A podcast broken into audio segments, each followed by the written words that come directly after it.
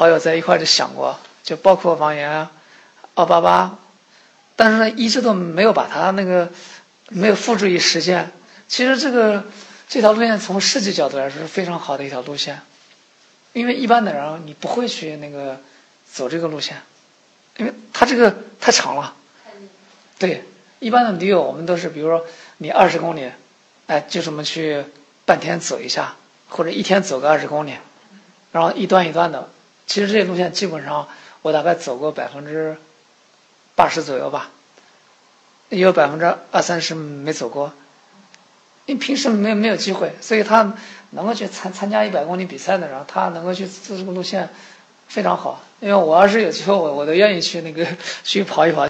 他这个提出最早提出这个想法呢，就是大概在一四年，我们参加完 UTMF 之后，有一次那个跑步，那时候我们几个人说：“哎呀，要是谁能设计出一条从灵山到这个凤凰岭的路线，这样就好了。”然后实际上这个这个这种想法可能有两三年了。但是能够去参加一百英里的都不是那些 一般的人。哎呀，那个 一百公里嘛，你说你靠点那个叫什么努力，玩点命也就行了。一百英里不是这么回事。超过一百公里之后，那个人的那个 体能，他达到一种极限，你根本不是说你想要去努力，你能完成的。因为最主要什么呢？就是这个肠胃功能，因为 你那个肠胃那个。人到最后啊，他那个他吃不进去，也许可能就说那个嗯呕吐啊或者干嘛啊，他根本就那个实现不了那个身体新陈代谢功能，他就很弱了。